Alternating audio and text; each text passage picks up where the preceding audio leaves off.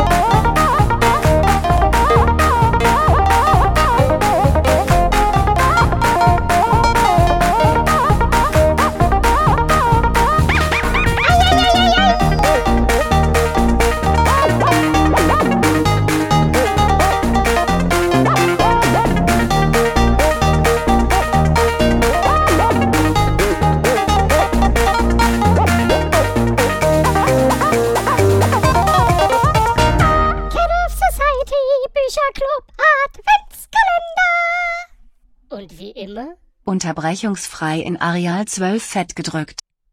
Türchen 10. Hallo. Cat of Society Bücherclub Adventskalender 2022. Hallo Knottler. Hallo Kuba. Ich, obwohl es noch nicht so lange her ist. Ich habe entweder vergessen oder verdrängt, wie es läuft. Wie ist denn der Titel des Scheißhefts, das du, ich würde gerne sagen, diese Woche, aber gestern gelesen hast? Ja. Ein Toter erwacht. Nur äh, das Ausrufungszeichen am Ende ist wichtig, glaube ich. Das ist mein Titel. Hör auf, wenn man so im Kiosk steht. Los, Gazettenheft, hör auf, mich anzuschreien. Warum dieses Ausrufezeichen direkt beim Lübbe Bastei Verlag äh, äh, Beschwerde eingereicht? Naja, wer ist denn der Autor oder die Autorin des Scheißhefts? Äh, Frederick Collins hat äh, erdacht. Okay, es wurde von einem Mann geschrieben, also ist es wieder sexistisch, also es lässt sich einteilen in, sie sieht gut aus, schlank, sportlich und dann hin und wieder läuft eine äh, korpulentere Person durchs Buch. naja, äh, ist es denn ein Scheißheft? Hm, ja. Na, immerhin. ja. Ähm, was war denn deine Lieblingswerbeanzeige? Oh, es, äh, äh, es, obwohl es von einem Mann geschrieben ist, zielt es wohl doch eher auf eine weibliche Zielgruppe ab. Ist eine ganze Seite der Fachkosmetikerin Frau Waltraud Schirmer. Erreichbar in der Abteilung 823 in München. Äh, geschaltet unter anderem mit Nerzölcreme, wo ich mich frage, wie man die wohl herstellt. Muss halt nur kräftig drücken. Ja, genau. Und äh, ein, äh, ein Massagestab mit Vibrationseffekt. Massiert sanft ihre Haut. Ja, ja, von innen. ja, so sieht's aus. Lieber aus der Steckdose. Ich frage mich immer, äh, ich weiß nicht, ähm, hast du Men in Black gesehen, den Film? Ja, bestimmt. Ja, klar. Und ähm, da ist es doch so, dass sie auch, ähm, warte, wie war das? Genau, um ähm, die wichtigen Informationen, also UFO-Sichtungen und so, ähm, um da an die Informationen zu kommen, gehen sie ja immer zum Kiosk und kaufen da irgendwelchen Quatsch. Ich frage mich, ob Abteilung 8.2 irgendwas wahlweise der Mossad, der CIA oder wer auch immer ist. Hallo, ich möchte Frau Dr. Waltraud äh, sprechen. Okay. Man muss nur einen Trenchcoat und einen Hut anhaben. Ja. Oder einen schwarzen Anzug. In dem Fall. Oh, ja, oder so, ja. Ja, wer weiß. Äh, wenn wir mit dem Kalender fertig sind, vielleicht sind wir ja auch auf interessante, verborgene Infos gestoßen, wie sie da in der Klatschpresse standen bei äh, Men in Black. Also ich dachte schon, du meinst, wie man bei sich selbst eine Psychose auslösen kann, weil ich, ich bin, Ja, aber, äh, ja, wir haben uns ja äh, gegenseitig versprochen, wenn wir im neuen Jahr einer noch weiterhin äh, diese Scheißhefte liest, äh, dann muss der andere ihn davon abhalten. Weil das ist so ein sicheres Anzeichen äh, der Psychose.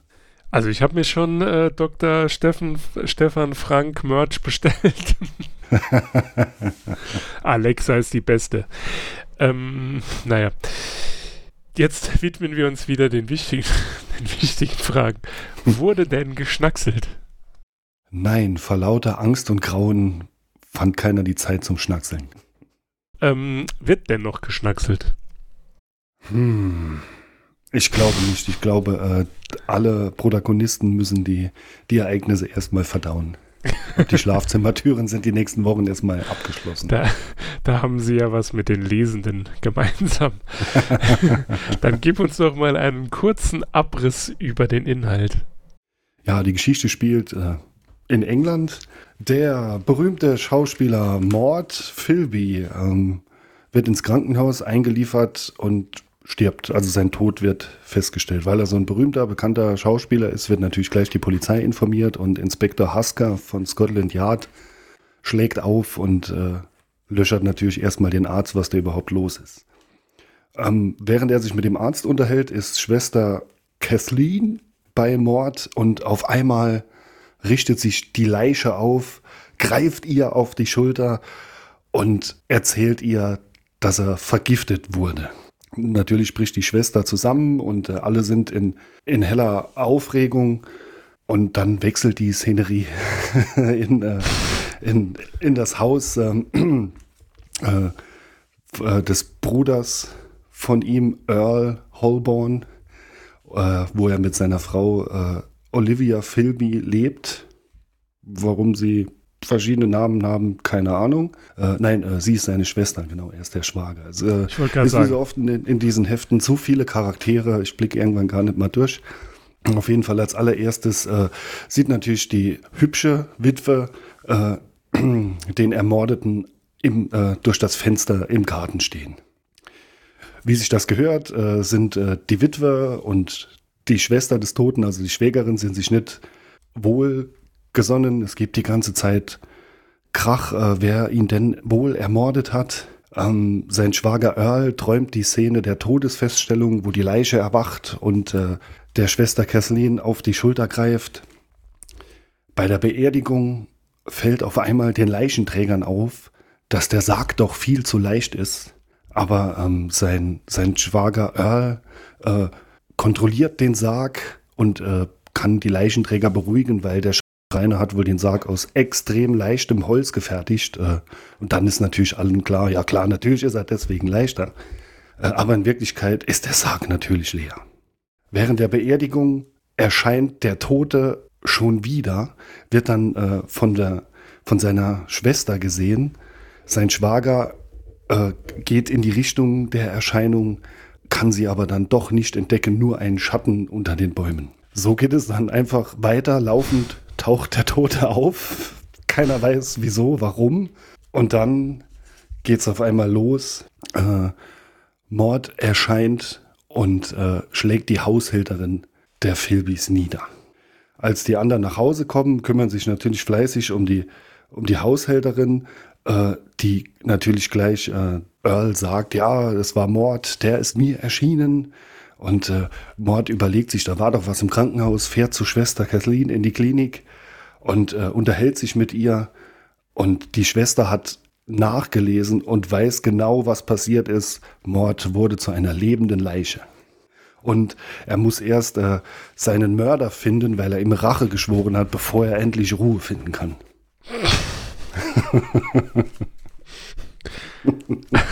ah ja. Ja. Dann nimmt die Geschichte Fahrt auf, nachdem Mord nur hier und da mal erschienen ist, äh, kommt er ins Haus und versucht seine Schwägerin zu erwürgen. Die sagt natürlich dem Inspektor nicht, dass es ihr verstorbener Schwager war, weil kann man ja nicht sagen, wird man ja für verrückt erklärt. Dann geht Mord so richtig aus sich raus. Er tötet seine Mutter, die aufgrund der Beerdigung zu Besuch ist. Dann tötet er den Vater. Jeder hat Angst, er könnte der Nächste sein. Aber beim Mord des Vaters stellt sich die lebende Leiche so clever an, äh, dass man denkt, es wäre Earl gewesen, der den Vater ermordet hat. Weil im Haus treibt sich natürlich auch noch ein Spitzel von Scotland Yard als neuer Diener, als Ersatz für die getötete Haushälterin rum. Und äh, der erkennt natürlich gleich, oh, Earl hat den Vater umgebracht. So mordet sich Mord fleißig weiter durch die Familie. Und ich bin jetzt gespannt, wie du denkst, wie die Geschichte endet. Natürlich, ganz klar, wie es sich für ein solches Qualitätserzeugnis ähm, gehört, mit Exorzismus. Ähm, denn nur so wird man eine Zombie los. Aber wie stellen sie es an? Ich gehe davon aus, sie stellen ihm eine Falle. Nee, wobei. Er gibt ihnen wahrscheinlich eine, er gibt ihnen wahrscheinlich eine Spur, wer ihn tatsächlich getötet hat. Und so kommen sie dem Täter auf die Schliche und er kann sich dann endlich ins Reich der Toten begeben. So würde ich sagen. Oder Exorzismus. Hm.